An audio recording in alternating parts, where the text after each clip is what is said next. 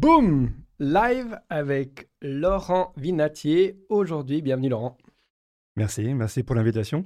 Grand plaisir. Et euh, ben, tu fais plein de choses très intéressantes, et euh, notamment en Ukraine et de par le monde. Hein. Tu travailles pour euh, le HD, comment c'est? Le Centre pour le dialogue humanitaire. Le Centre pour le dialogue humanitaire. voilà, HD, ça, fait un peu haute définition, mais. ça fait aussi Henri Dunant, en fait. Ok, ouais, c'est joli. Parce que ça a été créé en partie par, par le CICR il y a 25 ans.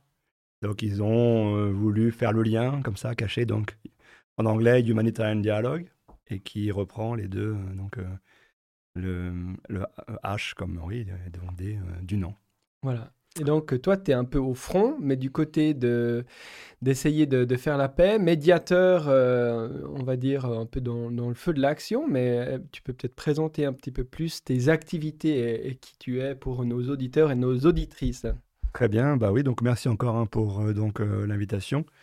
Donc je m'appelle Laurent Vinatier, je suis à la base, euh, j'ai une formation de, chercheur à l'Institut d'études politiques de Paris. Et puis ensuite, assez rapidement, j'ai rejoint ce monde divers des organisations non gouvernementales et beaucoup plus dans l'opérationnel que dans la recherche.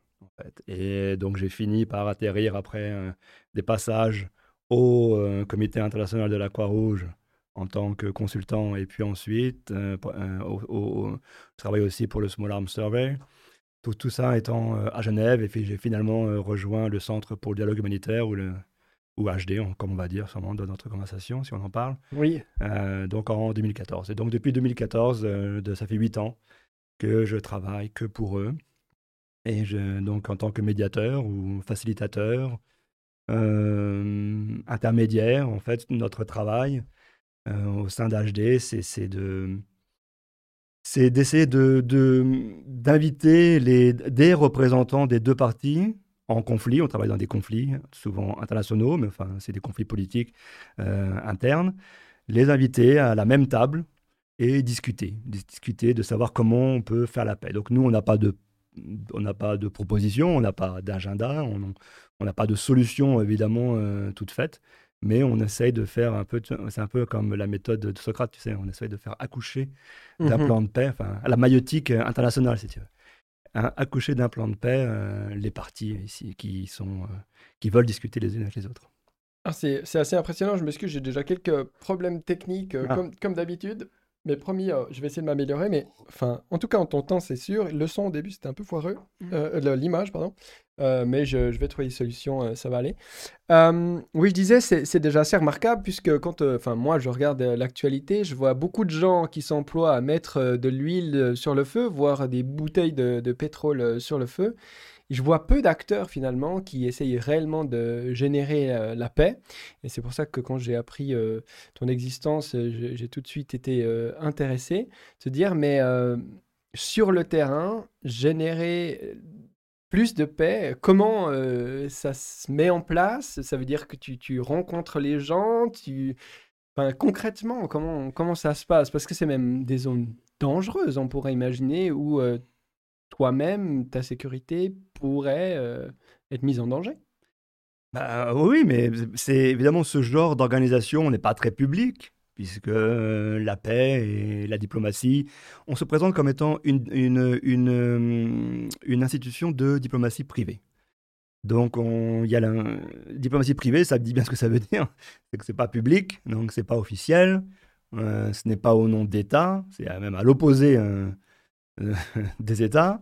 Euh, on est des acteurs privés qui simplement euh, intervenons et euh, proposons nos services, qui sont la plupart du temps en fait d'écouter les gens et de leur et de les comme je disais de, de, les faire penser à des à des à des stratégies de sortie de conflit. Et, euh, donc, comment ça se prépare? Bah, D'abord, évidemment, on, emploie des gens qui connaissent euh, le terrain. C'est un mot que je vais, je vais dire souvent, le mhm. terrain. Donc, c'est-à-dire que ce sont, bah, ce sont les lieux euh, en crise. Hein. Donc, on emploie et on travaille avec des gens qui sont des locaux, souvent, enfin des locaux qui vivent là-bas.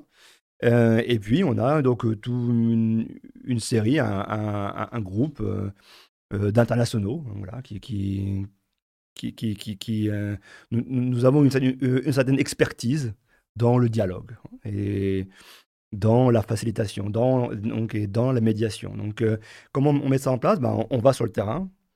Ça dépend des zones. Tu disais que c'était des zones un petit peu risquées parfois. Oui, évidemment, quand on travaille en Syrie, bon, c'est un petit peu risqué. En Russie, ça, ça va. Même dans l'est de l'Ukraine au début, euh, au début, je veux dire euh, en 2014, hein, quand, tout quand tout ce conflit a vraiment commencé, c'était pas très dangereux quand même, on va pas se mentir. Euh, mais par contre, la Syrie, la Libye, oui, là, même d'ailleurs, même d'ailleurs aussi l'Afghanistan, HD est présent sur tout, tout en fait ces fronts et sur, sur, toutes ces crises et apporte des solutions positives ou fait, ou, fait advenir plutôt, dire comme ça, fait advenir des solutions positives. Alors toi, tu étais euh, en, Ukraine depuis 2014 c'est ça. Est-ce que concrètement, tu aurais un exemple de quelque chose de positif que euh, par ton biais ou votre biais de HD, vous avez euh, réussi à, à, faire advenir ou à implémenter? Oui, je peux me donner deux exemples. L'un en 2014, justement. C'était donc au moment des combats. Donc, je sais pas, on va faire un petit, juste un point historique. Donc, il y a eu deux euh, entités qui, qui se sont organisées autour des villes de l'est de l'Ukraine, de Donetsk et de Lugansk, dont sans doute euh, maintenant aussi on entend parler.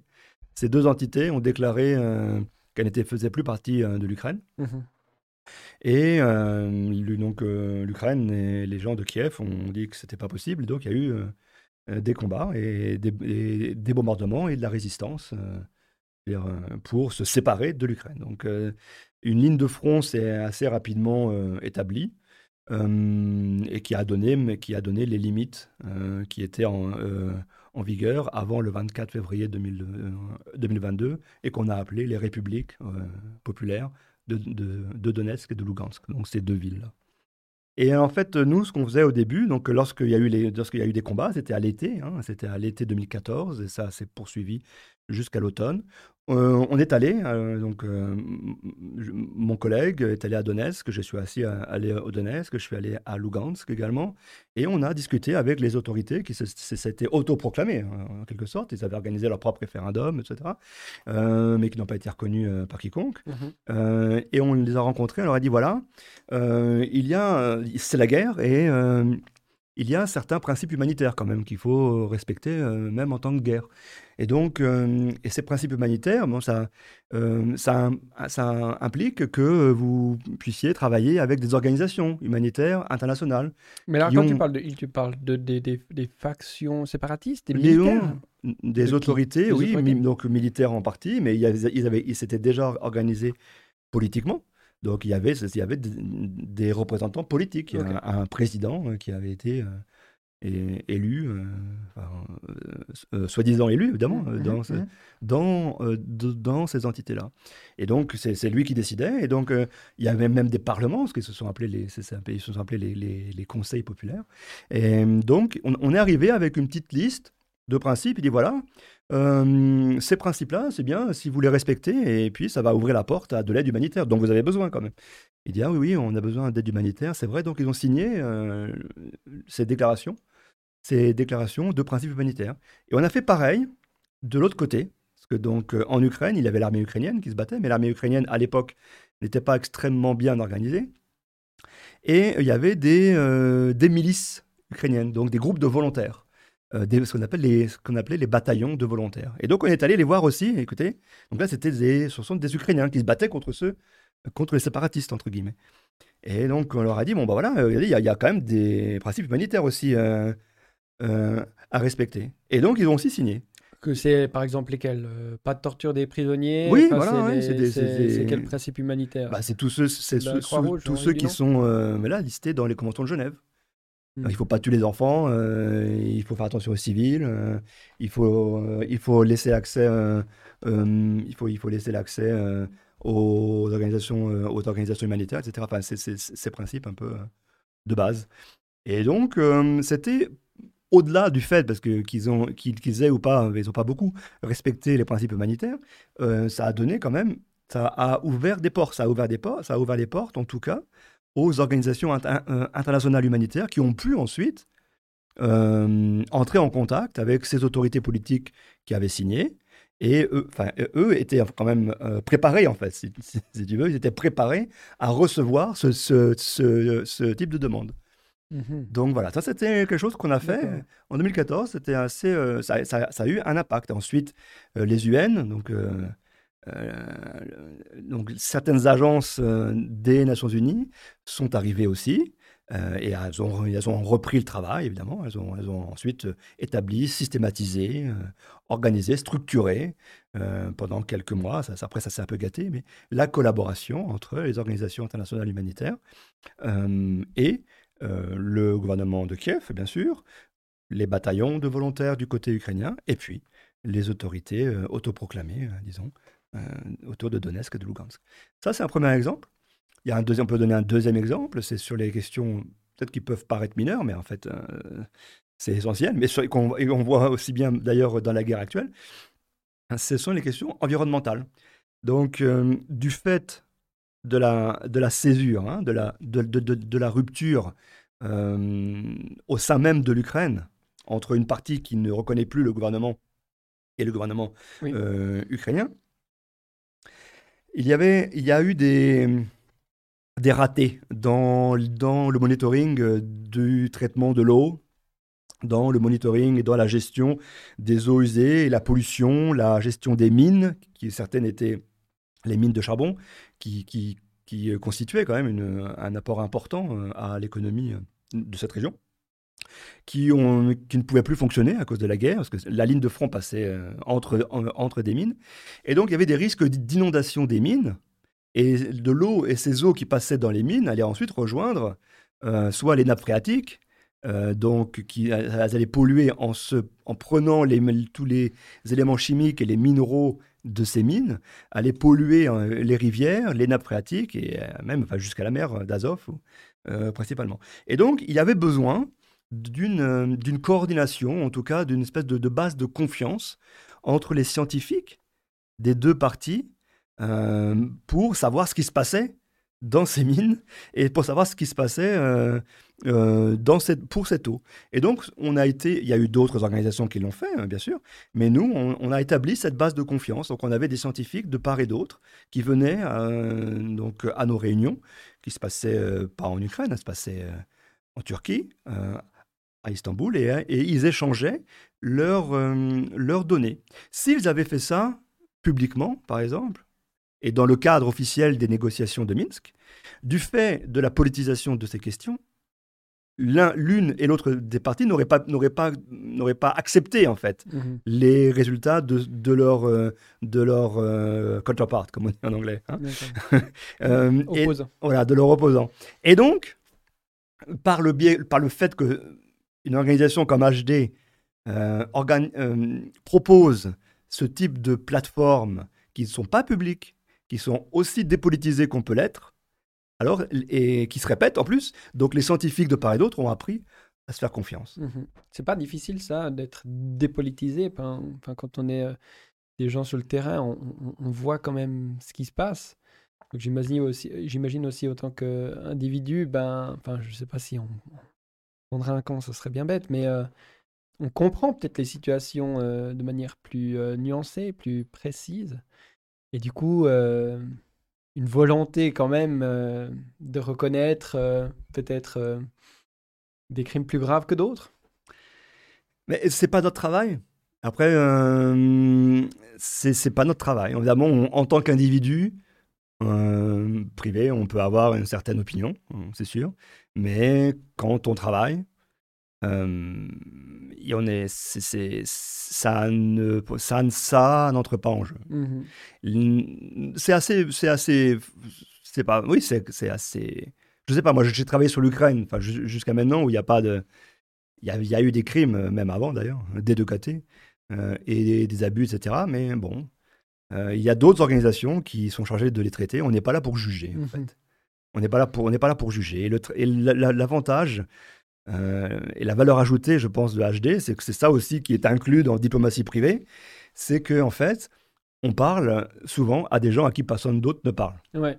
Et comment justement ils vous considèrent, les belligérants euh, Comment ils vous voient Est-ce qu'ils sont aussi un petit peu sur la défensive, puisqu'évidemment, on sait qu'il pourrait y avoir de l'ingérence, et il pourrait y avoir des, des, espions qui se placent là-dedans. On sait que les grandes puissances utilisent souvent aussi des, des organisations internationales, euh, des ONG, hein, euh, mhm. pour, euh, pour placer leurs pions, etc. Quel, quel est l'accueil des, des, factions, des groupes avec lesquels vous collaborez ou essayez de collaborer? Ben, Ça dépend un peu des régions, mais souvent, on, les gens qui, qui parlent, enfin, qu'on envoie ont, travaillé sur, sur ces terrains euh, auparavant. Soit ils étaient chercheurs, soit ils travaillaient pour d'autres ONG, soit ils étaient diplomates. donc, euh, ils connaissent euh, ces régions. on utilise beaucoup de, gens locaux déjà, des, donc des, des, locaux, je ne sais pas comment les appeler autrement. Et puis les internationaux qui y vont, voilà, ils, connaissent le, ils, connaissent le terrain. Donc il y a eu une espèce de, comment dire, ils ont été vérifiés, si tu veux. Euh, et tout ce qu'ils ont fait avant, donc si, je parle de moi par exemple, tout ce que j'ai fait avant en Russie a permis d'ouvrir les portes en Russie et auprès de ces, de ces entités euh, autoproclamées, euh, indépendantes de l'Ukraine, et qui étaient soutenues par la Russie. Donc euh, il y a toute une, donc il y a tout le tout le tout le passé, si tu veux, qui qui aide. On n'arrive pas comme un cheveu sur la soupe. Hein. Et ensuite, ce qui va, ce qui se passe aussi beaucoup et ça va, ça se passe très vite, c'est que ce sont, ils arrivent à, à sentir qui tu es quand même. Et si tu dis, si tu fais ce que tu dis, et, tu dis, et, que, et, que, et que tu dis ce que tu fais, euh, au bout de une, deux, trois, quatre fois, il, remarque. Donc c'est une, c'est une capacité de, des individus hein, qui travaillent dans ce type de, média, de, de business domaine, euh, qui travaillent en tant que médiateur, mhm. de créer la confiance avec, avec ses interlocuteurs. Et on peut créer la confiance avec des, avec des interlocuteurs qui, sont, qui, peuvent être très, qui peuvent être très difficiles. Et, comment tu fais? D'abord, bah, tu, tu, n'arrives pas et tu, et les juges pas. Quoi. Alors évidemment, c'est un peu difficile, quand, surtout, euh, mais dans, dans, le domaine public, c'est pratiquement impossible. On peut, D'ailleurs, il, y a, il y a toujours, y a toujours, y a toujours cette, cette, tendance à juger. Mais l'avantage, c'est que quand on est fait de la diplomatie privée, on peut se permettre de ne pas juger. Et on fait abstraction et dit voilà, bon, quels sont vos intérêts? Qu'est-ce qu'on peut faire pour que ça, se, ça n'empire pas? Votre situation là. Hmm. et, la, et, la, situation pour vos gens. Comment, comment on peut faire? Ouais, c'est ça. Et le endgame, c'est que ce serait quoi? Ce serait de les, réussir à les asseoir euh, à la même table hein, ça, Oui, si c'est une question politique, euh, si par exemple il faut trouver euh, une solution à un problème d'autonomie ou de séparatisme, oui, ils doivent se mettre, ils doivent s'asseoir à la même table et puis discuter de euh, certains droits que, que sur ce territoire ils auront, sur d'autres ils n'auront pas, euh, ou alors ils doivent, euh, ils doivent se demander s'ils doivent, quelles sont les langues qui doivent être parlées sur ce territoire et là, sur, ce, sur cet autre territoire. Donc ça, c'est donc c'est en fait qu'on appelle de la gouvernance territoriale, tout simplement. Hein, donc et des arrangements territoriaux. Et donc là, bah, il faut qu'ils soient d'accord, hein. sinon, ça, sinon, euh, sinon ça ne marche pas. Parfois, ce qu'on fait aussi beaucoup, ce sont des, ce sont des accès, euh, par exemple, à, des zones euh, qui sont, qui sont sous contrôle de groupes armés et qu'il faut, par exemple, diffuser des vaccins, par exemple, ou, ou alors, encore une fois, faire des accès humanitaires. Donc, aider, faciliter les, accès d'autres organisations humanitaires. Mmh. Donc ça, ça dépend des enjeux. donc euh, en Ukraine, ce, ce, sur quoi on a beaucoup travaillé, donc je donnais l'exemple de, de, de euh, l'environnement, c'était plus pour qu'il y ait une gestion qui, peut, qui ne peut pas être commune, vu qu'ils sont en guerre. Euh, il y a une gestion qui ne peut pas être commune, mais qu'elle soit au moins coordonnée. Quoi. Mmh mmh Et puis, on a travaillé aussi sur les arrangements territoriaux. C'est ça. Alors, au terme d'évolution, on voit que ben, ça marche pas très bien. Au début, les, les si on prend cette, euh, ce, ce conflit euh, ukrainien, au début, se parlait beaucoup plus que maintenant. Hein. Ils ont un peu rompu euh, les négociations, en tout cas officiellement. Est-ce que peut-être des choses se passent de, de, manière, comme tu le dis, hein, c'est pas forcément sous, sous, sous le feu de, de, de, de, mais la lumière publique Mais là, on semble un petit peu coincé parce que dès qu'il y a un côté qui, qui, avance, ils se disent ben il n'y a pas de raison, l'autre, enfin il y a pas de raison qu'on négocie, on est en train de gagner, et puis après ben d'un coup c'est un petit peu le contraire peut-être, ou puis c'est l'autre qui se dit ah ben non maintenant on va reprendre la main donc on va pas négocier, enfin ça ça ça a l'air un peu, euh, pour parler concrètement, un peu foireux là, parce que y a personne qui veut discuter, et on entend souvent, et ça c'est aussi un peu un paradoxe je pense. Euh, le seul moyen, parce qu'il faudra bien que ce conflit se termine un jour, le seul mmh. moyen mais peut-être qu'il y en a d'autres, j'en sais rien, hein. c'est que les, les, les les deux côtés, réussissent à s'asseoir euh, pour euh, discuter des modalités de la paix. Ou, y a-t-il un autre moyen? Bah, les, autres, les autres moyens, c'est qu'ils soient forcés à s'asseoir par d'autres puissances, mais tu peux pas faire abstraction de la volonté politique euh, de l'une et l'autre et de toutes les parties quand il y en a plusieurs de s'asseoir à la table des négociations. Et n'importe quel médiateur et n'importe quel euh, négociateur officiel, n'importe quel UN euh, et tout ce que tu veux, ils sont dépendants quand même de, la volonté politique euh, des uns et des autres, hein, pas que de un évidemment, de commencer à parler. Et donc lorsque les deux parties, comme c'est le cas actuellement, considèrent que le temps joue pour eux, bah, alors, il faut attendre. Il faut attendre que le, temps, que le temps ne joue pas pour eux. C'est qui qui considère que le temps joue pour eux? Mais les deux, les donc les Ukrainiens et les Russes. Euh, ce qu'on les deux remarque, pensent que le, euh, temps remarque, oui, les deux. D'un côté, parce qu'ils vont recevoir plus d'armes, puis de l'autre côté, parce qu'ils sont en train de progresser euh, petit à petit. Voilà, c'est ça, exactement. Ouais. Et c'est exactement ça. C'est que oui, c'est simple, c'est de la simple observation. Donc, les Ukrainiens, d'ailleurs, euh, si on reprend euh, leur, euh, tout, leur discours public, ça, ça, tourne beaucoup sur aidez-nous avec des armes. Hein, il suffit de. D'ailleurs, c'est quand même assez, parfois, c'est extrêmement insistant. c'est intéressant aussi que les Ukrainiens mettent en valeur ou mettent en relief, je ne sais pas, enfin, ils publicisent assez, ils publicisent beaucoup le nombre de leurs morts par jour. Hein. C'est énorme d'ailleurs. Mmh hein, ils, parlent de 100 à 200. Euh, et puis, puis parfois, il y a des officiels ukrainiens qui, qui montent jusqu'à 1000. Donc, euh, on ne sait pas où c'est, on ne sait pas à quel niveau vraiment. Mhm. Mais si on parle de perception, hein, sans parler de la vérité, si on parle de, si on parle de perception, euh, ça, ça, rentre quand même dans une politique, dans une, dans une démarche publique de dire, voyez, il faut arrêter que 1000 Ukrainiens ou plusieurs centaines d'Ukrainiens meurent par jour plusieurs, enfin, plusieurs euh, centaines de soldats ukrainiens meurent par jour. Hmm. Hein, donc c'est une, une, manière de mettre de la pression sur. Hein. Mhm. Donc euh, oui, ils pensent que donc, les armes sont importantes. Ils pensent que les armes vont arriver et peuvent faire la différence. Je ne sais pas dans quelle mesure euh, les armes peuvent faire la différence, à vrai dire. Je ne sais pas si ce sont des armes de contre-offensive, ce sont des armes de, de, défense. bref.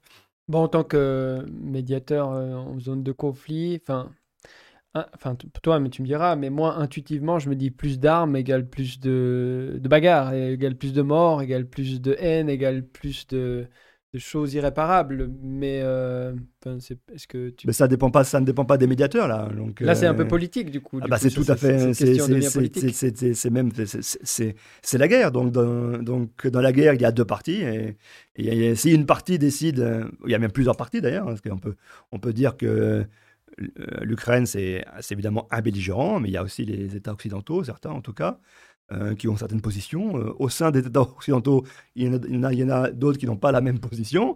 Donc, il y a pas, donc ils sont, mhm. ils sont, ce sont pas eux les médiateurs. Eux, ils sont, ils sont partis au conflit. Et avec HD, vous vous concentrez uniquement sur les parties prenantes, je dirais, dans le feu de l'action dont tu as parlé tout à l'heure, ou vous allez au-delà, où il y a d'autres négociations ou tentatives de médiation qui se passent à d'autres niveaux?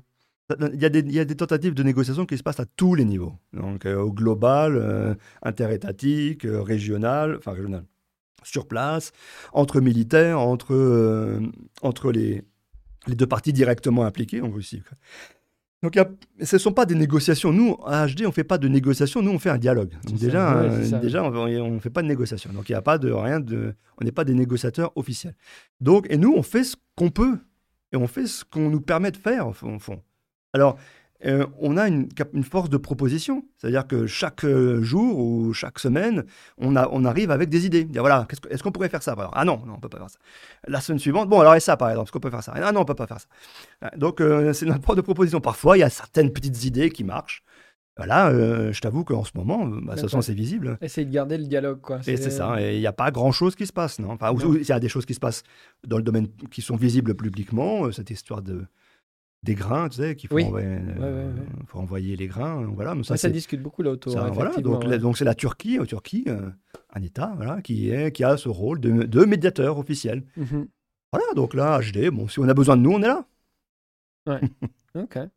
Donc avant, toi, tu as plutôt travaillé en Russie aussi. Ça, j'imagine, sous-entend que tu parles russe? Oui. Ukrainien aussi? Non, non, non. C'est déjà assez compliqué de parler russe. Oui, j'imagine, effectivement. et tu as écrit, malheureusement. Tu as écrit plusieurs livres. Là, ce que moi, je, je vois, c'est euh, beaucoup de militaires tchétchènes euh, qui apparemment euh, vont se battre pour un peu, j'ai l'impression, la, la, mère patrie, mais Tchétchénie, Russie, bon, ben, du coup, on comprend que c'est un peu je sais pas si c'est le même combat. Il y a une guerre absolument atroce qui s'est passée entre 1999 et 2009 sur lequel tu as travaillé. Voilà, là, je suis complètement ignorant de la chose, je dois avouer. Je ne comprends pas euh, ce qui s'est passé parce que je ne me suis jamais euh, vraiment penché sur la chose. Est-ce que toi, qui as beaucoup travaillé là-dessus, tu peux un peu décortiquer euh, cette région du monde? Bah écoute, oui, c'est c'est donc euh, c'est assez intéressant parce que c'est aussi des questions de séparatisme et d'indépendance et d'autonomie. Donc euh, là, il y a objectivement, euh, il y a objectivement deux poids deux mesures quoi. Mais donc, ce qui s'est passé, c'est que moi, ah, tu dis, tu dis quoi? Pour de, de, la Russie qui n'accepterait pas l'autonomie de la Tchétchénie, c'est ça que tu dis? Oui, alors que elle l'accepterait. Alors, qu'elle force les Ukrainiens à accepter l'autonomie. Mhm du Donbass. Bon. Euh, d'ailleurs, euh, les Russes reconnaissent. Hein. Ça, oui, bah oui, c'est vrai. ils, ont, ils, ont, pas, ils ont rien à prouver de toute façon. ils font ce qu'ils veulent. Donc, euh. donc, donc, oui, non, on peut pas. Donc là, voilà, typiquement, ça sert, rien, ça sert à rien de juger. Si tu commences à juger, ah ben, ben vous voyez là en Tchétchénie, vous n'avez pas accepté. Et là, vous acceptez dans le Donbass. Et si tu commences euh, mhm. à arriver comme ça, évidemment que tu, le dialogue, il commence pas. déjà. Puis en plus, tu pourrais le faire absolument dans, dans les deux sens. L'Occident est aussi euh, coupable de, de, cette même hypocrisie, comme ça les arrange. Exactement. En fait, on peut même, reporter, on peut même repousser parce que l'Occident, ils n'ont pas soutenu. Euh, ouais, bah, c'était un peu, un petit peu ambigu en tout cas pour la première guerre. Non, non, si on parle, si on parle de, ah. l'Occident et de la première guerre de Tchétchénie. Mhm. Ils n'ont pas soutenu, parce qu'ils n'ont pas donné des armes, enfin, pas à ma connaissance, mais ils n'étaient pas contre le fait que la Tchétchénie soit indépendante quand même, et soit, soit coupée de la Russie. Mhm. Hein. Ils ne sont, ils sont pas contre non plus que le Kosovo soit indépendant de la Serbie. mais par contre, ils sont contre que, que Lugansk et Donetsk soient, soient, soient euh, coupés de, euh, de l'Ukraine. Donc voilà, tu vois, si tu commences à faire qui a raison, qui a tort, euh, c'est un petit peu comme les enfants, quoi. Ça, ça n'en finit jamais. C'est qui qui a commencé, Voilà. Hmm. Donc sur la Tchétchénie, bon voilà, ils ont euh, après euh, la chute de de l'URSS, il y a certaines, euh, donc il y a les républiques populaires socialistes soviétiques qui sont devenues indépendantes. C'était, ça, ça, ça, avait, ça avait l'air logique hein, que, que l'Ukraine, la Biélorussie, l'Ouzbékistan, Kazakhstan, tous ces gens-là. et les autres républiques au sein de la Russie, donc qui était la, République euh, populaire de Russie, socialiste, soviétique de Russie. Il y avait aussi des sujets, hein, c'était donc c'est une fédération. Il y avait des sujets, de, il y avait des sujets de la fédération, et certains ont dit bon bah, moi je suis indépendant. Et donc les, Tchétchènes ont déclaré leur indépendance. Alors Russes ont dit bah non vous n'allez pas être indépendant. Et ça a donné euh, deux guerres. Hein. Euh, la première, dans le cours des années 90, elle a été un peu éclipsée par, par les guerres en ex-Yougoslavie, et puis une autre guerre, une deuxième guerre, parce que la première guerre, les, Tchétchènes l'ont gagnée, c'est-à-dire que les Russes ont dû accepter de, faire un traité de paix, parce qu'ils ont perdu militairement, ils ont dû se retirer. Ça, correspondait à, des, élections présidentielles en Russie, etc. Et donc ça s'est arrêté en, 80, en 96. En, 80, euh, en 96. Euh, et un plan de paix, un traité de paix a été signé en 97. Et puis en 99, donc deux ans après, tout de suite, au moment de l'arrivée de Vladimir Poutine d'ailleurs, euh, en tant que Premier ministre, euh, et ensuite en tant que président, une nouvelle guerre a, été déclenchée. Euh, donc une deuxième guerre de Tchétchénie. Il y, a, eu différents prétextes. Il y a eu des bombes, qui ont explosé dans des immeubles en Russie. On a accusé les Tchétchènes. Il y a eu une incursion de Tchétchènes dans la République voisine qui s'appelle le Daghestan. donc des Tchétchènes, les à l'époque, les Tchétchènes s'étaient d'ailleurs islamisés. Ils ont commencé avec un discours nationaliste, Ensuite, ce discours nationaliste s'est transformé en discours islamiste. Donc c'était euh, voilà donc ils ont c'était les méchants musulmans islamistes hein, donc euh, qui ont envahi et qui, veulent établir la charia euh, partout dans le Caucase Nord.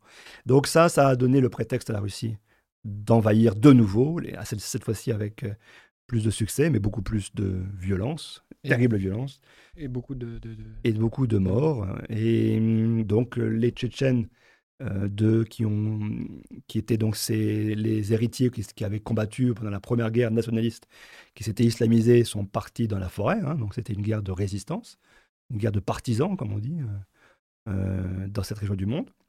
Ils ont résisté, une guérilla de très faible intensité, ils ont résisté à l'arrivée russe.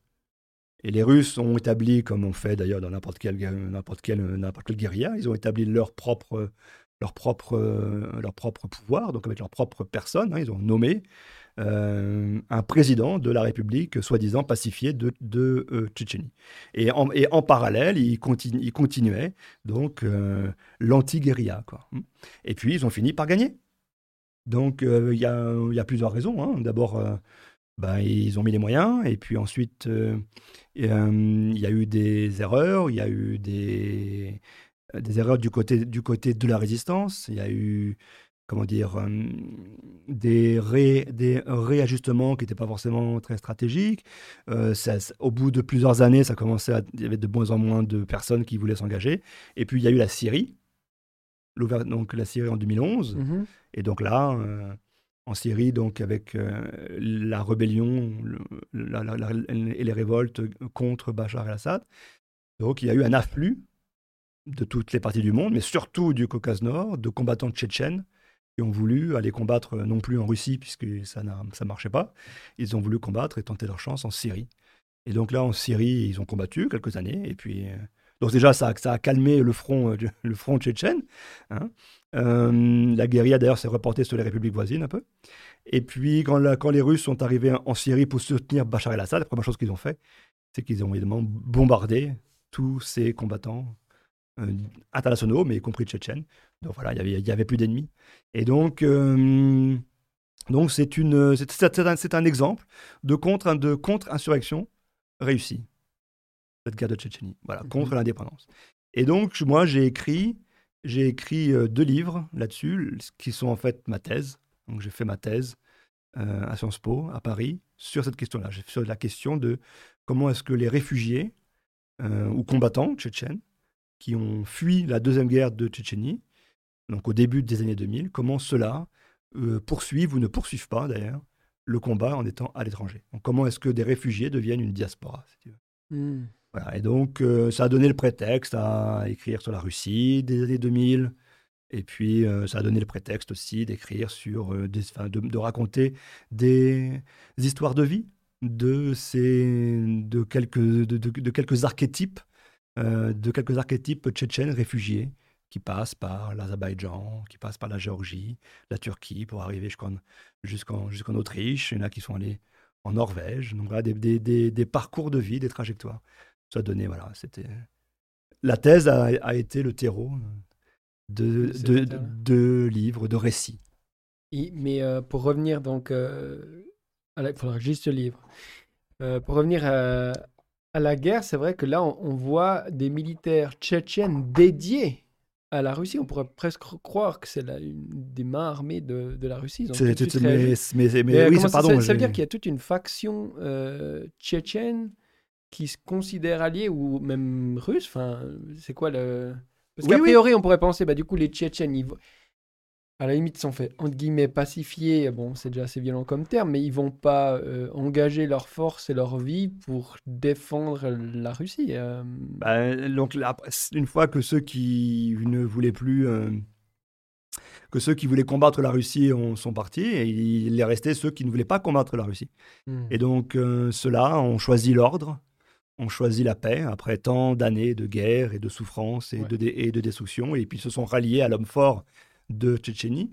Donc euh, Ramzan, euh, voilà, Ramzan, euh, Ramzan, Kadyrov, qui dépend exclusivement de, de Poutine. Donc c'est le, c'est, le fils du premier président tchétchène qui a été mis en place par la Russie, hein, qui s'appelait Ahmed Hadji. En 2000, il a été mis en place. Et donc c'est son fils qui a, depuis 2007, je crois, été élu président. Avant, il était Premier ministre.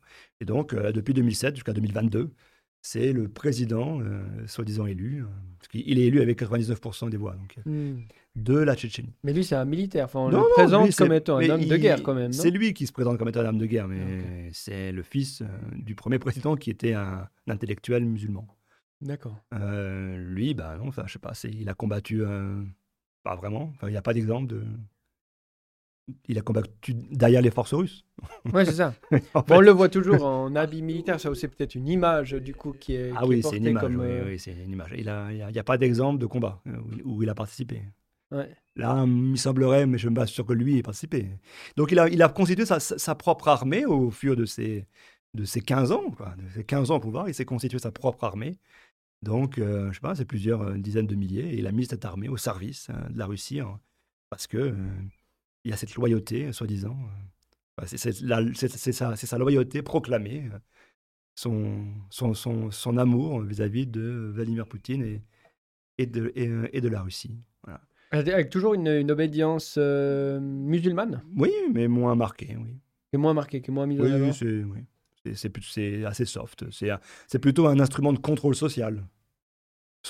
Donc l'islam qu'il utilise en, euh, en Tchétchénie, c'est plutôt un instrument de contrôle social. C'est-à-dire que voilà, il y a des règles, il y a un cadre. Euh, en l'occurrence, c'est le cadre musulman, c'est le cadre islamique. Donc, euh, on ne peut pas faire ça, ça et ça.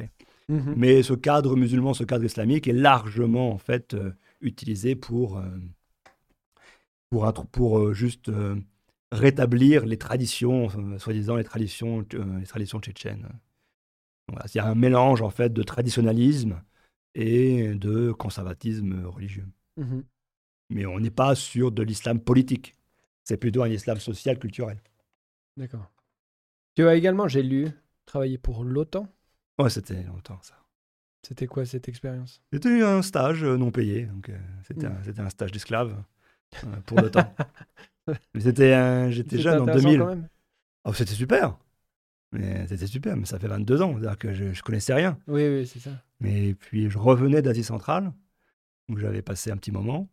Et puis, euh, voilà, et puis j'ai travaillé, parce qu'il fallait faire quelque chose euh, de retour des centrales. C'est très, c'est, très difficile, je sais pas comment nos jeunes auditeurs euh, voient les choses, mais à mon époque, c'est quand on partait pendant un an et demi, deux ans pratiquement en dehors de France ou de Suisse, donc avec pas, avec pas de retour, qu'on vivait la vie, j'avais 23, 24, d'un expatrié dans un pays exotique comme euh, l'Ouzbékistan, c'est très difficile de se réinsérer socialement euh, en, Suisse ou en France. Hmm. Donc, il fallait faire. Donc, ça, en fait, le, le, le stage à l'OTAN, c'est un peu une, un peu une transition, une espèce de, de, de, réinsertion professionnelle dans les, dans, les, dans les structures européennes.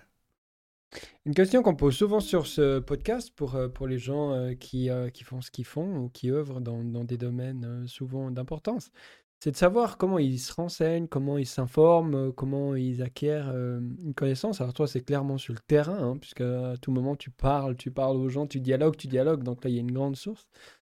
Tu m'as dit un peu plus tôt que tu lisais pas les, les journaux, du coup, pas trop. Non. Est-ce que tu peux expliquer un, petit peu ça euh, comment, ça se fait, d'ailleurs? Ah oui, en fait, oui, d'ailleurs, ça m'a fait réfléchir récemment. C'est quelque chose que je fais depuis longtemps sans le savoir, mais mais récemment, donc justement, j'ai eu, eu une discussion avec un de mes amis euh, euh, à Moscou, qui est pas russe, hein, qui est aussi international, mais basé à Moscou. Et puis, on, s'est en fait engueulé parce que euh, on n'était pas d'accord sur nos opinions personnelles sur le sens de la guerre. Et puis, et l'argument qu'il que l'argument que lui a utilisé contre moi, c'est dire oui, mais toi, tu lis rien. Et puis, et en effet, je me dis, ah merde, c'est vrai, je lis rien en fait. Et euh, j'avais pas l'impression, j'avais pas l'impression d'en souffrir. Jusqu'à, ben, j'en souffre toujours pas, parce que j'ai pas changé mes habitudes, mais euh, ça m'a interrogé sur comment je travaille. Et hum, en fait, pendant longtemps, enfin pendant, quand j'ai commencé, je lisais Le Monde, je lisais, j'étais abonné au Monde. Et puis ensuite, j'étais abonné à, euh, The Economist. Et puis, euh, j'ai dû avoir un autre ou trois euh, abonnements. J'essayais de lire un peu, les trucs comme ça. Et puis, en, parallèle, je, je, continuais à lire les sources, d'autres sources. Et je me suis aperçu qu'en lisant une seule source, ou deux, euh, de part et d'autre, j'avais les mêmes informations, et même mieux, que la lecture régulière tous les jours des journaux. Et donc, je me suis focalisé sur la source que je trouve super, une source que je trouve super, que je, sais critiquer. Donc j'ai appris à la critiquer, mais je, sais lire entre les lignes de cette source. Et puis j'agrémente ça d'autres euh, d'autres sources, notamment maintenant. Avant c'était donc euh, des lettres d'information, des newsletters, euh, et puis maintenant ce sont des canaux Telegram hein, ou des canaux Twitter. Mmh. Voilà, qui. Mais j'en lis pas beaucoup quoi. Je lis par exemple si on prend, ça va peut-être choquer les gens, mais si on, si on prend la, la guerre actuelle, j'ai une source, donc c'est un think tank américain je, ça, fait déjà, ça fait 25 ans que je le lis, tous les jours. C'est qui? C'est la, la Jamestown Foundation. Et donc, euh, ils, ont leur, euh, ils ont leur agenda, et donc ils, ils, veulent passer un message politique, mais euh, j'ai remarqué plusieurs fois, autour de ces 25 ans, et très régulièrement, qu'ils ont des faits qui sont ça, qui sont, qui sont les faits réels. Donc, si tu te concentres, si tu te concentres sur les faits, eh ben, as, tu es informé. Ça suffit. Et puis, je suis un, donc un canal d'opposition plutôt pro-ukrainien euh, sur Telegram, et puis deux canaux pro-russes. Voilà. Et donc, je les, lis en, je les lis en diagonale, mais ça me, ça me donne d'ailleurs le ton de la propagande. Et tout le reste, j'ai une autre source euh, aussi sur Internet, et tout le reste, euh, c'est sur la base de d'abord de, de l'équipe qui lit pour moi. Hmm. Donc il y a aussi ça, hein, ils envoient des trucs. Des briefings euh, des collègues. Oui, voilà. Et puis et c'est surtout, bien sûr, sur, le terrain, tu parles aux gens. Et donc, euh, à chaque fois que je vais, que je vais sur le terrain, je, parle, je passe mes journées à parler aux gens. Donc, mais pas aux gens n'importe qui, hein, c'est à, à, des journalistes, à des experts, à des hommes politiques, à d'autres médiateurs. donc, c'est du, c'est du bouche à oreille, si tu veux, mhm. en fait. Et je me suis aperçu que si, on, ah, pour revenir à mon histoire avec, euh, avec mon ami avec qui je me suis engueulé, euh, donc, euh, il m'a dit oui, mais en fait, souvent, il, m'a cité en fait des, des décisions qui avaient été prises le jour même et que j'avais loupé, forcément, parce que je lis pas les journaux. Donc, elles avaient été prises. Donc, je me dis ah ouais. Hein. Et donc, et puis en fait, je me suis dit mais ça c'est pour mon travail c'est pas grave. Si je connais cette décision un jour et demi après, de toute façon, en un jour et demi, en tant que médiateur, euh, je suis pas sûr qu'on aurait pu changer les choses si j'avais su, si j'avais euh, appris cette, cette, nouvelle avant. Hmm. Et c'est bien la preuve, comme je te dis, qu'on n'est pas des espions. Parce qu'on n'a pas besoin de savoir les choses à la minute. Bien que Telegram, ça va vite aussi maintenant. Enfin, genre, oui, mais aussi quelques-uns. Des fois, c'est. Euh, à peine il y a une bombe qui explose là, que ça y est, ils savent déjà où c'est, par quel type d'arme, euh, dans quel bataillon, etc., sur quelle euh, stratégie d'approche. Enfin, c'est. Euh, oui, mais le, problème de Telegram, c'est que tu peux pas croire. Enfin, tu oui, c'est ça. et que ça, ça, ça, ça, ça, te donne, ça te donne la tendance, hmm. ça te donne la dynamique, ça te donne l'idée. Et puis après, si tu arrives à recroiser, à recouper avec une autre source, quelqu'un quelqu'un qui t'a dit que ah oui tiens ça fait référence à ce que j'ai lu à Telegram. Ah peut-être que Telegram alors ils sont, c'est vrai. Euh, c'est comme ça. un peu des chercheurs hein, du coup. Euh, ouais, en, tout cas, des, en tout cas des euh, journalistes d'investigation. Ouais, c'est ça. Et d'ailleurs, c'est aussi une partie dans laquelle tu tu t'es un petit peu lancé. Enfin, je, je lis, je lis. Hein, donc, dis-moi si je dis des, des, conneries. Là, on est en direct. tu fais du journalisme? Alors, j'ai fait. Ah, un pas. Petit peu. Mais tu publies un peu des choses parce que bah, tu as écrit quand même les livres et puis tu publies apparemment des articles. Oui, non, non, mais c'était avant HD. Une fois qu'on travaille pour HD d'ailleurs, ouais. Euh, euh, on, ne publie plus rien. Non, parce que tu dois être neutre, puis du coup. On doit être neutre, et puis surtout, on parle à des gens qui nous font confiance. Alors, si comme on commence à publier, alors lui, il m'a dit. Euh, donc, non. Donc, on publie plus. mais avant 2014, oui, c'était d'ailleurs. Mais c'est pareil, de toute façon, moi, ce qui m'intéresse, c'était du, journalisme euh, particulier, parce que je ne suis pas vraiment journaliste. Ce qui m'intéressait, c'est d'aller, voir un peu les choses un peu euh, sombres. Donc, euh, c'est pour ça que j'ai travaillé sur la Biélorussie. J'ai fait un article de fond sur la Biélorussie, mais je trouve que là, je trouve que donc c'était un c'était photo, c'était un photo reportage. Donc j'étais avec un photographe. Et euh, c'était super parce que, les photos sont, sont, sont très belles qu'il a fait, qu'il a faites. Et donc, euh, ça m'a, moi, ça m'a inspiré pour écrire une histoire. Ce que j'aime bien, c'est écrire en fait. C'est écrire, c'est écrire des récits. Donc ça, ça, ça a donné l'occasion. Et puis j'ai été aussi en Ukraine en 2011 au moment où c'était le procès de Yulia Tymoshenko, donc par son opposant politique. Hein. Euh, donc il l'a mise en prison. Donc j'ai fait un, article sur la société un peu, euh, euh, pardon, sur les groupes de société civile extrémistes ou radicaux d'Ukraine, ce qui est d'ailleurs qui sont d'ailleurs se sont d'ailleurs manifestés ensuite. Mmh pendant la guerre. Voilà. Non, non, non, non, c'était pas, ça a été la base d'Azov, mais qui se sont qui sont manifestés avec Maïdan ensuite mmh. en 2013-2014. Donc voilà, c'était juste pour écrire des histoires. C'est ça, c'est ça qui m'a intéressé. Et, le livre dont tu as, l'un des livres sur la, l'un des livres sur la Tchétchénie que j'ai publié en 2013, avant HD, c'était que j'ai dit que c'était des, c'était des histoires de vie, des récits qui s'étaient inspirés de ma thèse. C'est, ce qui est intéressant de faire, c'était, de, c'était d'écrire, c'était d'écrire des histoires. Donc c'est ça qui m'intéresse. quand tu dis des histoires sur, sur faits réels. Sur, sur faits réels, mais c'est l'archétype. Ok, après tu, ok. Voilà, donc c'est, c'est on est ça, le, le livre en 2013 qui s'appelle euh, euh, Tchétchénie, une diaspora en guerre. C'était, euh, c'est en fait sur la base de ma thèse, mais on est entre l'essai et le, et le récit. Mmh en fait. Ouais. Et euh, alors, j'ai pas envie que tu que tu évidemment tu nommes ou que tu dises des choses confidentielles, mais les récits que tu croises, euh, enfin, avec les gens avec qui tu parles, j'imagine ça parle beaucoup de, peine, de souffrance, etc. Est-ce que tu peux décrire un peu euh, Parce que nous, on est très privilégiés pour, l'instant? C'est-à-dire que ben, sous nos latitudes, euh, il n'y a pas tellement d'exactions. Alors oui, il y a de la corruption, mais elle est le plus souvent invisible, etc. C'est quoi la réalité quotidienne des souffrances des, des gens qui, qui sont dans les zones de guerre et perdent des membres de leur famille, la dangerosité, enfin, par rapport aux enfants, c'est quoi? C'est l'incertitude. Hmm. C'est l'incertitude et le, et le sentiment que n'importe quand, une bombe peut tomber euh, sur toi ou sur les, sur les membres de ta famille. C'est le sentiment d'être toujours au mauvais moment, au mauvais endroit. Et ça, c'est terrible.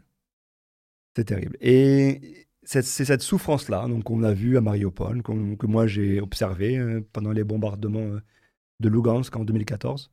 Euh, et puis après, d'ailleurs, ça, ça a continué jusqu'à pas, mal. Ah, qui bombardait qui Là, bah, tout, tout, le monde en fait bombarder tout le monde, mais moi j'étais du côté de la République séparatiste. Donc c'était plutôt les Ukrainiens qui bombardaient. À ce moment-là. mais donc, bah, c'est ça que j'ai vu. Après, si, si, on va de, si on va de l'autre côté, ça sera. tu vas entendre tu vas entendre, tu vas entendre en fait les, tu vas entendre les bombardements qui sont faits par euh, les séparatistes. Mhm. Donc il y a cette, euh, il y a cette, il y a ce sentiment-là, voilà, effectivement d'être toujours au mauvais, moment, euh, au mauvais endroit. Ce qui rajoute un, stress. Ah, je sais pas comment ils font. Et puis. Tu, tu, tu peux pas vraiment dormir la nuit. Enfin, il y a les sirènes aussi, hein, j'entends. Oui, il y a les sirènes, mais il y a, bah, il y a les bombes aussi. J'ai vu d'ailleurs une vidéo assez incroyable où il y a un journaliste qui interviewe une, euh, une, locale euh, sur un, front. Et euh, il y a une bombe qui tombe juste à côté ou pas loin. Et les journalistes sautent par terre de, choc et d'effroi. Et elle, elle a vaguement bougé. Parce que ça fait, il racontait que, parce qu'en fait, ça fait des, des années, des années qu'ils vivent ça. Du coup, elle a internalisé et elle a appris à vivre avec, quoi, d'une certaine manière. Et ça, c'est euh, choquant. Ah bah oui, c'est choquant. Et puis à cela s'ajoute la multiplication des problèmes quotidiens, tu vois, donc les coupures d'eau, hmm. les, coupures, les coupures de courant électrique, euh, le fait que tu puisses pas trouver des, de, la, de, de la nourriture de base dans les, dans les, dans les supermarchés. Euh, le fait que quand tu es malade, ben, tu, tu dois, tu, dois tu dois galérer pour trouver des médicaments. Et le fait surtout que autour de toi, à part l'État ou, les, ou les, les autorités soi-disant en charge, ne vont pas t'aider. Non. Non. Mais parce qu'ils font autre bah, chose. Parce qu'ils font autre chose, parce qu'ils sont pas capables. Hmm. Donc tu comptes sur la solidarité des, donc, des humanitaires et puis de tes ah. voisins. ou C'est vraiment du, du, people to people. Hein, de... Hmm. Ce sont des réseaux très, des réseaux très personnels. Donc, il y a cette, voilà, donc c'est la multiplication de, des difficultés de vivre. Et puis, c'est ça parler, bien sûr, pour les, pour les personnes âgées, etc. Ou pour, après, tu peux parler des drames qui se passent euh, dans, par exemple, les hôpitaux ou les femmes enceintes qui accouchent dans, dans des conditions, euh, euh, dans des conditions intolérables. En fait, c'est juste que c'est pourquoi elles, quoi. Enfin, ou, pourquoi ces gens souffrent-ils comme ça il y a une espèce de sort comme ça. C'est, en fait, là, c'est l'acharnement du sort. Ouais, parce que les années passent. Enfin, du coup, c'est depuis un peu 2012 quand même. 2014, euh, ouais. Ouais, 2014 que les conflits ils ont éclaté. ça. Mais la, la vie s'est un peu améliorée hein. quand, quand, les, quand les bombardements sont un peu calmés. Mais il y avait toujours le long, le long de la ligne de front. C'était surtout des, surtout des, des soldats qui, qui, qui mouraient. un conflit un peu latent comme ça. Voilà, c'était un conflit de très, basse, voilà, de très basse intensité. Et puis maintenant, évidemment, à partir de février 2022, là, Là, on est sur la haute intensité, très haute intensité. Ouais. Vous aviez un rôle, par exemple, pour. Euh, c'est l'OSC, euh, mais, mais, par rapport aux accords de Minsk, euh, par rapport au respect, d'essayer d'instaurer le dialogue pour respecter les accords ou, bah, On n'a pas de rôle officiel, jamais. On a un rôle qu'on se donne. Et de présence, oui. Et qu'on se donne souvent, et puis que les partis qui travaillent avec nous nous donnent. Financé par qui le HD euh, c'est financé par euh, plusieurs États sur la base de grant. Sur la base, donc, euh, ce sont des États occidentaux. Il y, a, il y a la Suisse, la Norvège, des États comme ça. Mmh pas facile comme travail. tu tu t'as pas, pas un peu comment un peu pessimiste parfois. Enfin, c'est beaucoup d'énergie pour finalement voir que, enfin, tu les vois, les mêmes vidéos, hein, euh, crimes de guerre, euh, torture, évidemment, quand tu es dans, dans l'effroi comme ça, il euh, n'y a, y a, plus grande, j'imagine, grande conscience qui est là pour, pour, pour te rattraper, mais de voir ça, ça te mine pas au bout d'un moment? Bah, Si, mais c'est pas ça qu'on regarde, quoi. Non, c'est ça. Ouais, Mais comment vous faites entre collègues pour, bah, je sais pas, garder l'énergie Vous êtes aussi accompagné, enfin il y a un traumatisme, tu vois, qui est. Qui est... Bah, c'est pour ça que finalement, on peut ouais, je sais pas, il y a un profil, un profil particulier, mais, mm. mais pour HD, il y, a, y a des gens qui partent, oui, hein, parce qu'ils se sentent euh, impuissants. À un moment donné, oui, il y a un sentiment d'impuissance quand tu as travaillé pendant 8 ans et puis qu'il y a une guerre qui éclate, tu te dis, bon, qu'est-ce qu'on a fait hein? Enfin, c'est pas nous, hein, on pas, ça dépend pas que de nous, mais voilà, tu te dis, bon, est-ce que j'aurais pu faire ça mieux Oui.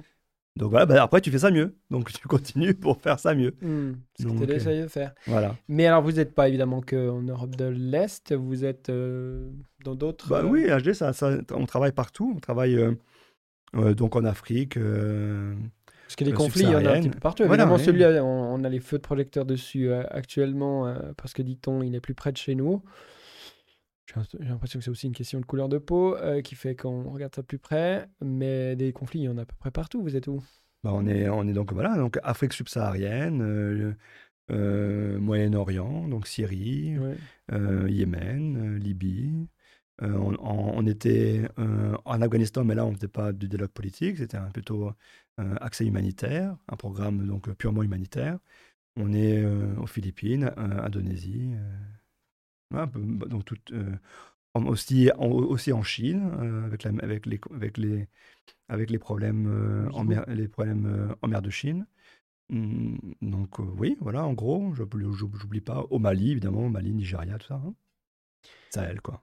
Le, problème est le même partout, ou là, au niveau euh, culturel, euh, ben, il y, a aussi clairement une approche différente. Euh, ça, ça doit être aussi intéressant de, de, comparer un conflit à un autre. Qu'est-ce qui fonctionne, qu'est-ce qui fonctionne pas?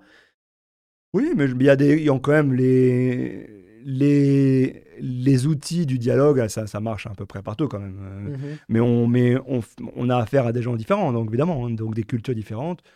Donc je ne peux pas trop parler parce que j'ai pas eu, j'ai pas l'expérience euh, justement de terrain et je, je, ce serait juste de la spéculation. Tu veux dire d'autres terrains oui, de, ouais, de, la Libye par exemple, j'ai aucune idée de, de, je pourrais pas comparer parce que je n'y suis pas allé. Mais euh, mais parce que mes collègues, ce que j'entends de mes collègues, on, fonctionne à peu près, sur, en tout cas sur les outils de la médiation, on fonctionne pareil. Donc des réunions, on écoute les gens, on écoute les gens séparément, on, propose des, des papiers en fonction de ce qu'ils nous ont dit.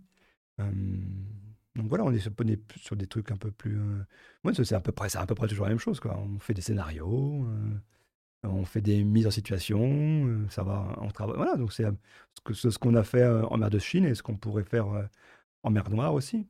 Donc faire des scénarios, par exemple, de qu'est-ce qui se passe s'il y a un incident. Donc ça permet au moins aux, aux États impliqués de dire bon, s'il y, a un incident, on sait que les autres ils vont, ils vont faire ça, donc on va peut-être éviter de faire un incident. Donc voilà, on fait un petit peu de, la dissuasion euh, par l'exemple, mais, par, mais, mais, mais pas l'exemple virtuel.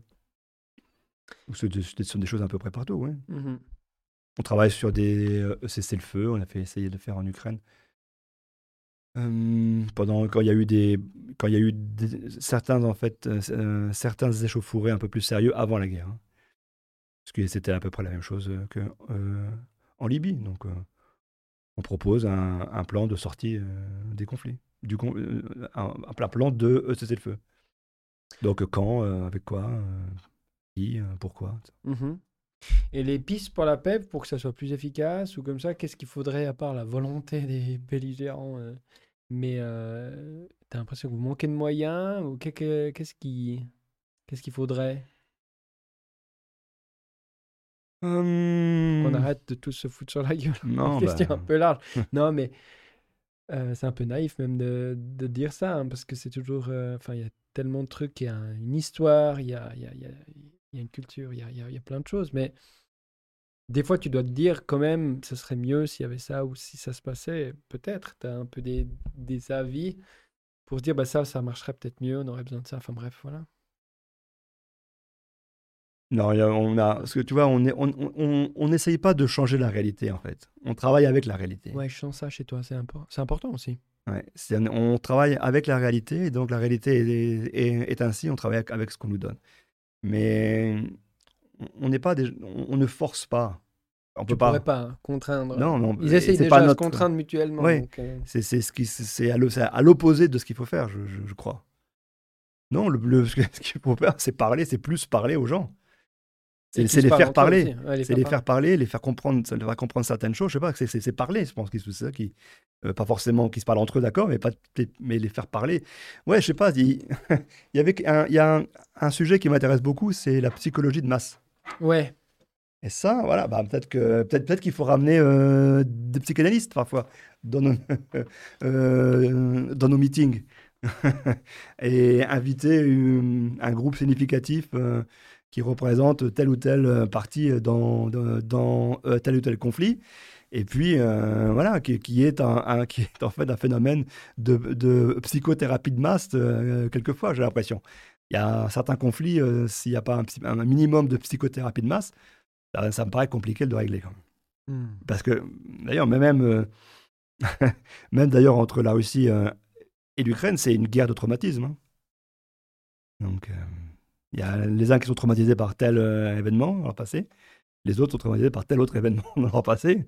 Et voilà, donc euh, si, tu, si, si, si, tu manages pas ou si tu sors pas de ton traumatisme, c'est compliqué de faire la paix quand même. Ouais, c'est ça. Donc tu peux faire des paix. Euh, ce qui se passe souvent, c'est qu'il y a des paix transitoires. Quoi. Ce, sont, ce, sont des, ce sont des équilibres suboptimales. Quoi. Ouais.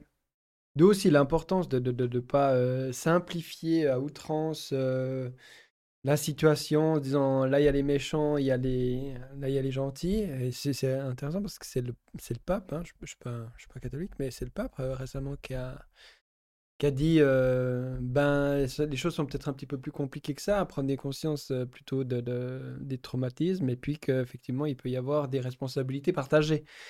Ça, c'est quelque chose qui est très difficile à entendre hein, pour les gens. On est un peu dans un monde noir-blanc assez manichéen comme ça, où euh, soit ah c'est la bah, faute complète à l'autre, soit, enfin voilà, il faut choisir pour choisir son camp, sinon c'est trop complexe, quoi.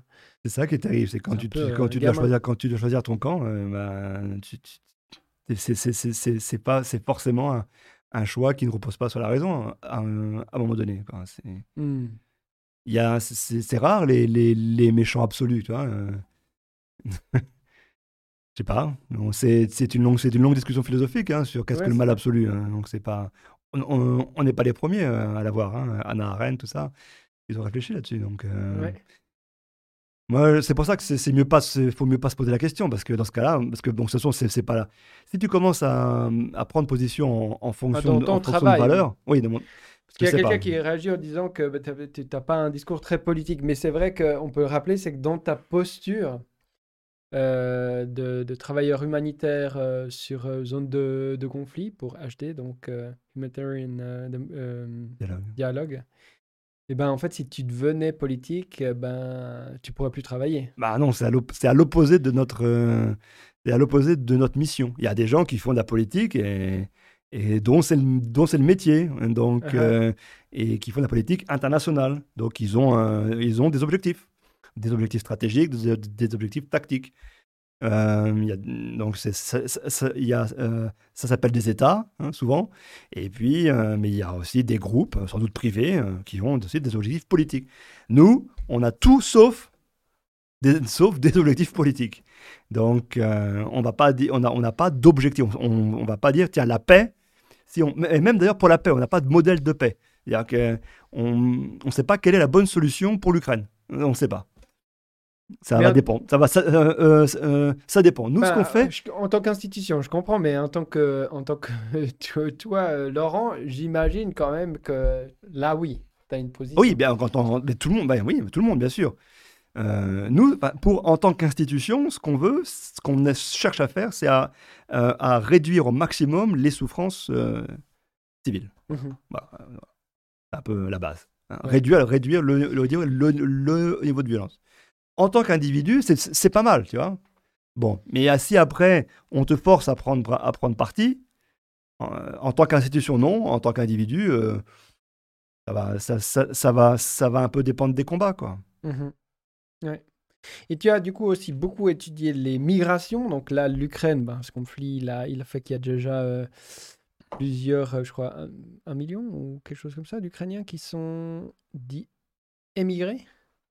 Notamment en Suisse, je crois qu'il y en a à peu près 50, 60 000, etc. en Russie aussi, hein, beaucoup, ça on aime moins le dire parce que ça sous-entendrait aussi, euh, enfin je veux dire, si tu es oppressé par un pays puis que tu vas t'y réfugier, ça fait un peu bizarre pour la narrative.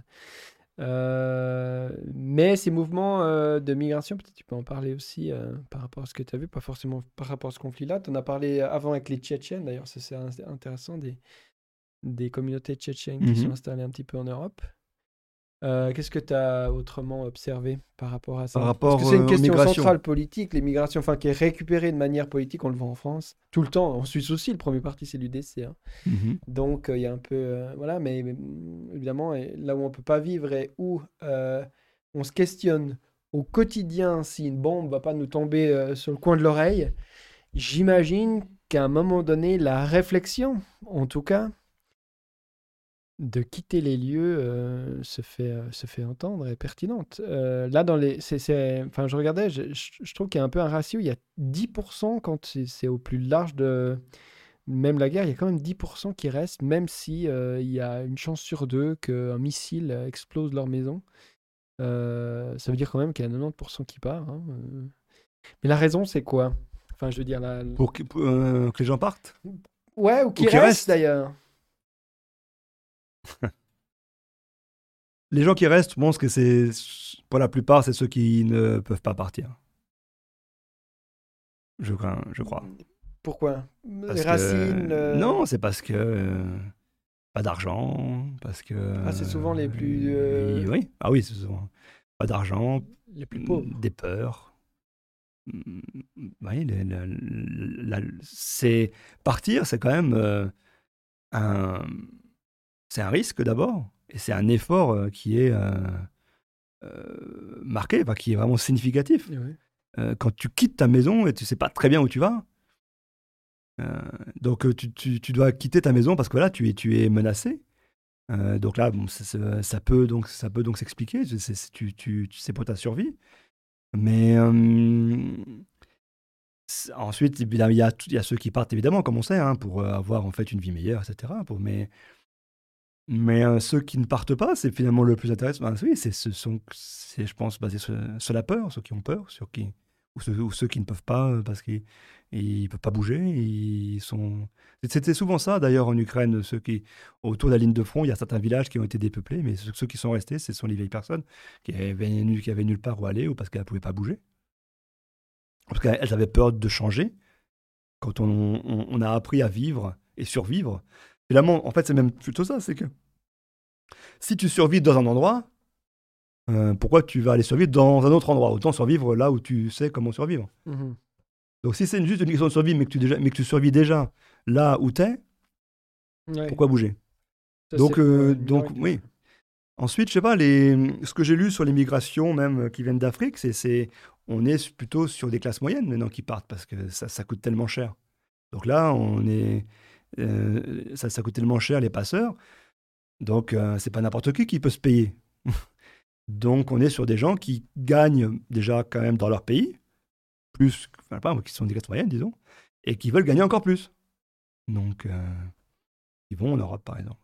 Donc, là, on est sur des, sur des problématiques là, financières un peu plus. Enfin, c'est un peu plus nuancé que c'est juste les plus pauvres. Au contraire, les plus pauvres, ils restent. Quoi. Mmh. Ouais. C'est pas les plus pauvres qui partent. Non.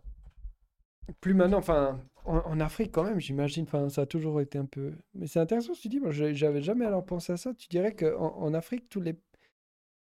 Ceux qui sont plus pauvres ne peuvent pas partir. C'est pas qu'ils veulent pas, évidemment, puisque. Euh... Ouais, moi je dirais, moi je sais pas, on peut pas généraliser évidemment, mais dans dans la mesure euh, de la connaissance euh, statistique et sociologique, j'avais, d'après ce que j'ai lu dans les quelques sources euh, que je lis, j'avais l'impression quand même que. Euh, après, ça serait proportionnellement, probablement, parce que il y a, chez nous, un pauvre, il pourrait être une classe moyenne euh, là-bas, on un Suisse par exemple, un mhm. Suisse pauvre.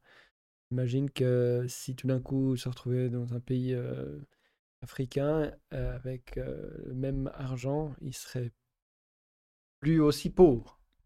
Mais oui, oui, tout à fait. Oui. C'est un, un, un, comparatif de, un comparatif de niveau de vie. Mmh Donc, mais je crois que ça marche aussi euh, à l'inverse. Hein. Donc, euh, une classe moyenne dans un pays, euh, dans un pays en développement ou en difficulté, il sera pauvre en France, il sera pauvre quand il arrive en Europe.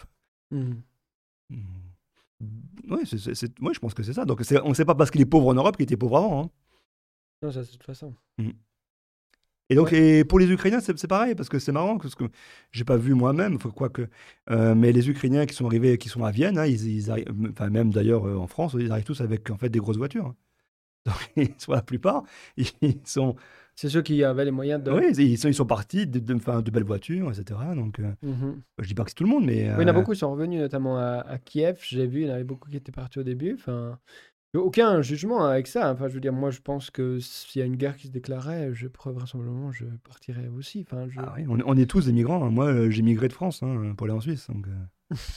Mais il y a la guerre avec, euh, avec Macron, par exemple. pas encore. Pas pour ça. Il était pas. Non, non, t'es pas encore là. Mais non, clairement pas. oui, et puis donc, ceux, qui, ceux qui partent, bah, comme en Suisse, leur difficulté euh, maintenant avec le long terme, ça va être que s'ils veulent rester là, évidemment, il va falloir s'intégrer. Alors, c'est pas forcément le problème, mais au niveau de la langue, c'est pas si facile. Et puis, s'intégrer, ça veut aussi dire trouver une occupation, qu'elle soit rémunérée ou pas, mais euh, travailler, quoi. Hein. Mmh Et là, j'ai lu des chiffres en Suisse, par exemple, qui sont, qui sont minimes. Il y a, 1% des, Ukrainiens euh, qui ont reçu un truc du, du travail, 2%, je crois. Ok. C'est très, euh, très, très bas, mais c'est aussi cette même incertitude, parce que tu parlais de l'incertitude là-bas, mais pour ceux qui, qui, ont immigré à un moment donné, il y a cette même incertitude en se disant, mais si les conflits s'arrêtent, s'il y a une paix qui est trouvée, ce qui est possible, et ce qu'on souhaite évidemment, et eh bien à ce moment évidemment, on va rentrer chez nous. Du coup, quelle énergie euh, déployer pour euh, s'établir quand il y a l'incertitude de bah, peut-être qu'on va pas rester, quoi, tu vois? Bah voilà, donc effectivement c'est ce que ce, sont, ce sont les réfugiés tchétchènes qui se posaient la question. Euh, avec qui je parlais, il y en a d'ailleurs la plupart de ceux qui ont fait un choix euh, assez assez tôt. Tu parlais avec dans quel pays, par exemple? Ben, non, pardon, les, les, les, quelques réfugiés, je vais en parler euh, beaucoup, mais les, ceux parmi les réfugiés tchétchènes qui ont fait le choix assez tôt de dire bon, ah ben, on va pas revenir en Tchétchénie, là. On va s'établir. Donc, euh, il va falloir qu'on apprenne la langue, là, vite fait.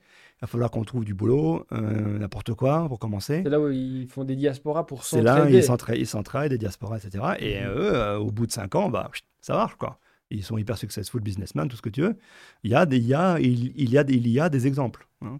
Ceux qui sont restés dans, pas loin de, la Tchétchénie, tu vois, autour de la Tchétchénie. Avec l'espoir. De... Avec les dire, bon, on reste euh, à Istanbul, là, et puis euh, et en Géorgie, c'est pas loin. Dès qu'on peut revenir, on revient. Euh, bah ceux-là, ils ont eu du mal ils ne sont pas intégrés. Ils ont, ils ont survécu avec de l'aide humanitaire et de l'aide sociale des pays hôtes. Et puis, quand, ils reviennent, parce que ça s'est calmé en Tchétchénie, ils rencontrent les mêmes problèmes. donc, ils sont intégrés nulle part. Donc, c'est un peu un risque de vie. Et donc, les Ukrainiens, euh, bah, je pense que si tu dis, moi, je sais, je sais pas, mais vu que je n'ai pas les journaux, je ne sais pas si c'est 1 ou 2%, mais si tu dis que c'est 1 ou 2%, ils ont envie de revenir pour l'instant. Donc, je sais pas, euh, si, si, là, si dans plusieurs mois, tu. Pour l'instant, ouais, je pense que c'est très provisoire. Hein. Oui, voilà. Dans leur esprit. Hein. Je pense qu'ils ont, ils ont des économies euh, pour vivre plusieurs mois. Euh, si, si, si, si c'est payé déjà, s'ils si, ont, s'ils ont, s'ils ah ont des logements. les pays, euh, effectivement, euh, il y a des aides plus ou moins grandes. J'ai vu qu'en Pologne, par exemple, au début, il y a des aides, mais là, ils commencent à dire, ben non, maintenant, on va plus vous aider. Donc, il y a aussi un facteur temps, c'est-à-dire que, entre guillemets, la générosité, l'ouverture des portes des, des, des, pays qui voudraient aider. Au début, il y a un peu le, le phénomène, ah, tout le monde est d'accord, il faut les protéger, etc. Puis, gentiment, il y a la réalité économique ou politique qui s'installe. Et puis là, effectivement, c'est souvent plus difficile, plus nuancé.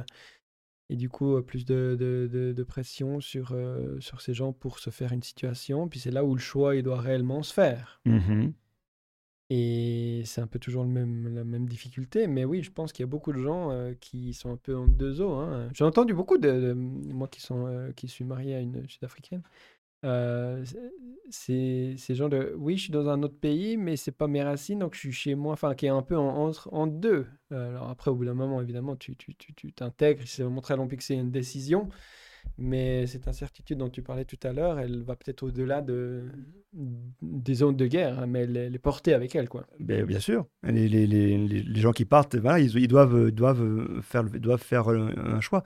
Mais donc, je pense, je ne sais pas, je ne connais pas la sociologie des Ukrainiens qui sont partis, mais a priori, ceux qui sont partis en premier, qui ont atteint la Suisse les premiers, c'était, ou la Suisse ou la France, euh, hein, euh, ce, sont, ce sont ceux qui étaient les plus privilégiés, entre guillemets. Donc, soit qu'ils avaient, ils, avaient, des, avaient euh, des, activités salariées qui payaient bien à Kiev, euh, donc déjà de la classe moyenne supérieure, hein, ou même, euh, et donc ils, ils, avaient les moyens et les canaux pour pouvoir partir en, mmh. toute sécurité et s'établir dans les pays qui sont un peu plus difficiles.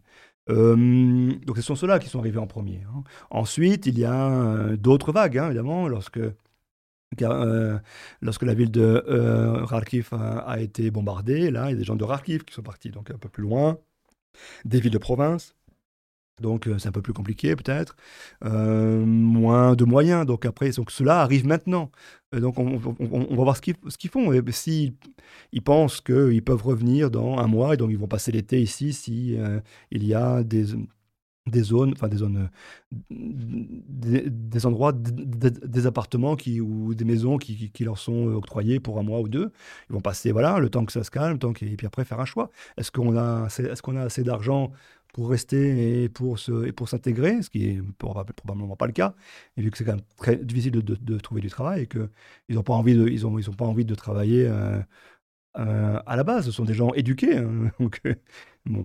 Et, ou alors, ils rentrent, quoi.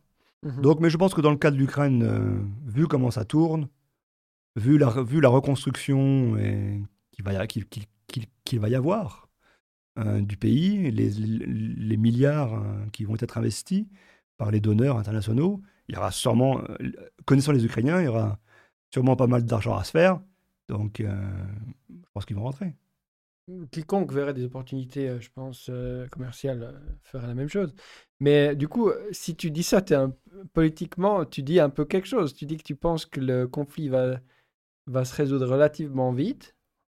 Et que vraisemblablement, eh, parce que les donneurs, ils seront que occidentaux, hein, si c'est la Russie qui prend le terrain, euh, il n'y aura pas tellement de donneurs, ou quoi que peut-être de, de l'Asie, mais... Si, la fin, je pense que la Chine... la Chine, elle reconstruirait la... Non, pas reconstruire, il y aura, ça, va être un petit, un petit peu comme l'Afghanistan, il y aura un pot international. Tout le monde va mettre un petit peu euh, d'argent.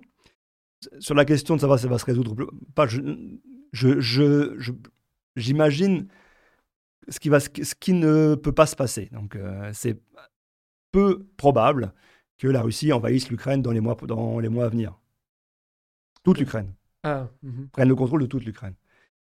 Donc, euh, donc, il y aura une partie de l'Ukraine quand même qui va devoir, où, les gens vont pouvoir revenir et reconstruire.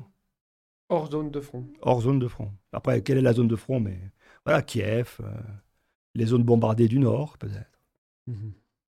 Ça va sûrement, il y aura, ça va sûrement se décanter un petit peu. En tout cas, ça va se stabiliser dans les mois à venir. Donc d'ici à 2023, à mon avis, il y aura une vision un peu plus claire euh, de où est la ligne de front, euh, si la guerre va durer 20 euh, ans ou 2 ans. Mmh là, c'est un, peu, un peu difficile de dire pour l'instant. C'est vrai, ça évolue un peu euh, tous les jours. Euh, cette guerre, on ne sait pas trop où elle va. Et pendant ce temps, il y en a aussi plein d'autres des guerres dont il ne faut pas euh, oublier, notamment au Yémen et, ailleurs. Et on fera venir peut-être des gens de terrain aussi de ces pays. Je pense que tu as aussi des collègues hein, qui sont dans ces zones-là. Bah, tout à fait, oui. Ça pourrait être intéressant de savoir un peu ce qui se passe, parce que souvent c'est un peu invisible aussi. Mmh bah, oui, donc là, on a un gros. L'Ukraine prend bien le. Focus, ouais. Mmh, prend bien le devant de la scène.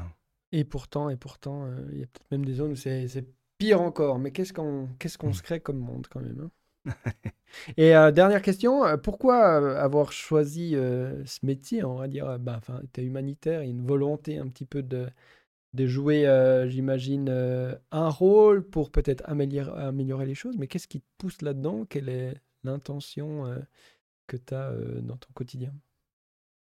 Bah, je, Dans mon quotidien, oui, c'est oui, moi ce que j'aime, ce que j'aime, je pense que c'est ça qui m'a plu aussi dès le début, c'est que et que c'est pas seulement pour HD, mais c'est ce que je faisais avant. Donc tu vois le choix d'aller euh, parler avec des Tchétchènes dont personne n'en avait entendu parler, qui étaient considérés comme euh, des sauvages, euh, des montagnards, tu vois, musulmans.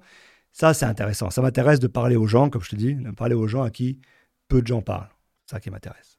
Et puis, si en plus, donc, euh, ok, ça c'est peut-être euh, euh, pour un écrivain, c'est sympa, tu vois, mais, mais si tu dois faire une carrière ou si tu dois travailler et être utile, alors tu parles à des gens à qui peu de gens parlent, et puis tu essayes de faire en sorte que ces gens à qui peu de gens parlent vivent mieux, par exemple. Vivent mieux ou vivent dans des conditions meilleures pour pour leurs enfants, pour, pour, euh, pour, le, pour les, sur les territoires. Et donc, tu arrives assez vite, en fait, à se dire, bon, bah alors, souvent, les gens à qui peu de gens parlent, c'est quand même euh, souvent des gens en conflit ou, euh, ou, ou, en crise, et c'est souvent les méchants. Et donc... tu lui dis dans la perception. Voilà, dans, dans, la perception en général. Mmh. Donc, c'est quand même souvent, c'est souvent des gens qui sont du mauvais côté de l'histoire. Tu vois et donc, et quand tu arrives, donc, soit avec la thèse, euh, à parler à tout le monde, tu vois, soit donc avec la recherche, avec la thèse, et puis avec, euh, après j'ai travaillé, comme je t'ai dit, j'étais consultant pour, euh, pour le CICR, et puis après au sein d'HD, arrives à parler à tout le monde, et que par ton intermédiaire, ces gens-là commencent également à se parler, là, tu, tu te sens, tu as une petite, un sentiment de, de réalisation. Tu te dis, bon, j'ai fait quelque chose. Quoi. Hmm. j'ai fait quelque chose. Et je vais te donner un exemple, euh, deux exemples d'ailleurs. Euh, quand on organise des meetings, euh, on est donc, donc on invite. La population. Non, non, quand on invite des meetings, donc dialogue, mm-hmm. on invite des représentants experts des deux parties. Hmm. On, on les invite quelque part pour qu'ils puissent se parler donc, euh, si on, par exemple, on prend euh, l'Ukraine et la Russie, si on, euh, avant, on va, va pas, va pas parler de maintenant, mais avant, donc on invitait des représentants russes et ukrainiens à venir à Istanbul hmm, pour se rencontrer et discuter, comme je, donc l'exemple que j'ai donné, les questions, les, questions d'environnement ou d'arrangements territoriaux. D'accord? Donc là, nous, on n'est pas des, on pas des négociateurs, des, négociateurs officiels. Hmm. On les invite. Pourquoi ils viennent? Pourquoi est-ce qu'ils viennent alors qu'on n'est pas officiel? On n'a pas la capacité de résoudre leurs trucs Hein, c'est eux qui vont résoudre. Et puis, euh, et puis si eux résolvent leur, leur, problème, s'il y a une autorité internationale qui leur donne, euh, le, qui leur donne comment dire, le blanc-seing, hein, euh, pourquoi ils viennent nous voir? Pourquoi ils viennent avec nous? Ah, Il y a trois raisons pourquoi ils viennent. D'abord parce qu'on leur paye le voyage pour aller à Istanbul. Ça, ça, ça, ça, leur fait un peu de l'air et quitter leur zone de conflit ou quitter leur stress. Donc, première chose. Deuxième chose, ils viennent pour euh, collecter de. C'est eux, en fait, des espions. Ils viennent pour collecter de l'information en parlant à leurs euh, opposants.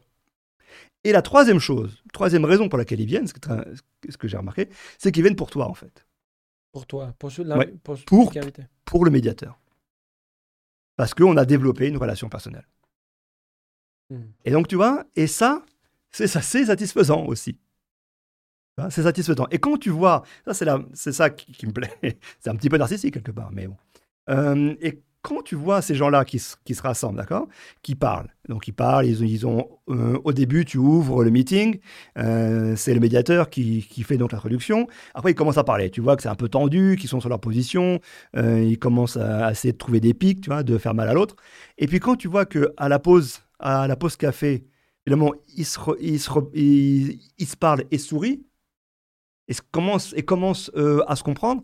Là aussi, tu dis, tiens, là, c'est là, là c'est sans toi. Tiens, là, j'ai fait quelque chose euh, qui est bien. Donc, tu vois, c'est, en fait, c'est très paradoxal. C'est que d'une part, tu es content qu'ils viennent pour toi, mais que ensuite, quand tu les vois parler sans toi, tu es aussi content.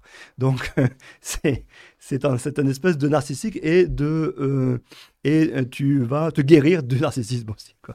C'est ce, cette, cette, cette, dichotomie voilà, qui, moi, donc, m'avait. Euh, qui, me, qui, qui, fait que j'ai envie de faire ça. Ben oui, et si je pense c'est le, début du chemin de la paix, effectivement, c'est ne serait-ce que d'entendre l'autre dans un premier temps, de l'écouter peut-être dans un deuxième, de le comprendre dans, dans, un troisième, pour après euh, peut-être arrêter euh, la violence. Et c'est un bon début. Mhm. Merci beaucoup, euh, Laurent Vinatier. Bah, merci, merci beaucoup. Pour ton témoignage et ton travail que tu vas continuer à faire. J'imagine que tu retournes, tu retournes là-bas prochainement. Bah oui, là, ben, je ne vais pas en Russie ni Ukraine. Hein. On travaille aussi sur le Sud-Caucase mhm. et sur le Tadjikistan. Ok. Donc, euh, je vais aller. Euh, donc là, je vais euh, d'abord en Azerbaïdjan. Je reviens d'Arménie. Donc voilà, c'est pareil. Et puis, je, suis, je vais aller au Tadjikistan ensuite, où il y avait des problèmes dans le Pamir, une région du Tadjikistan. Voir ce qu'on peut faire là-bas. Bon courage. Merci. Et à bientôt. À bien, merci beaucoup. Ciao. Ciao.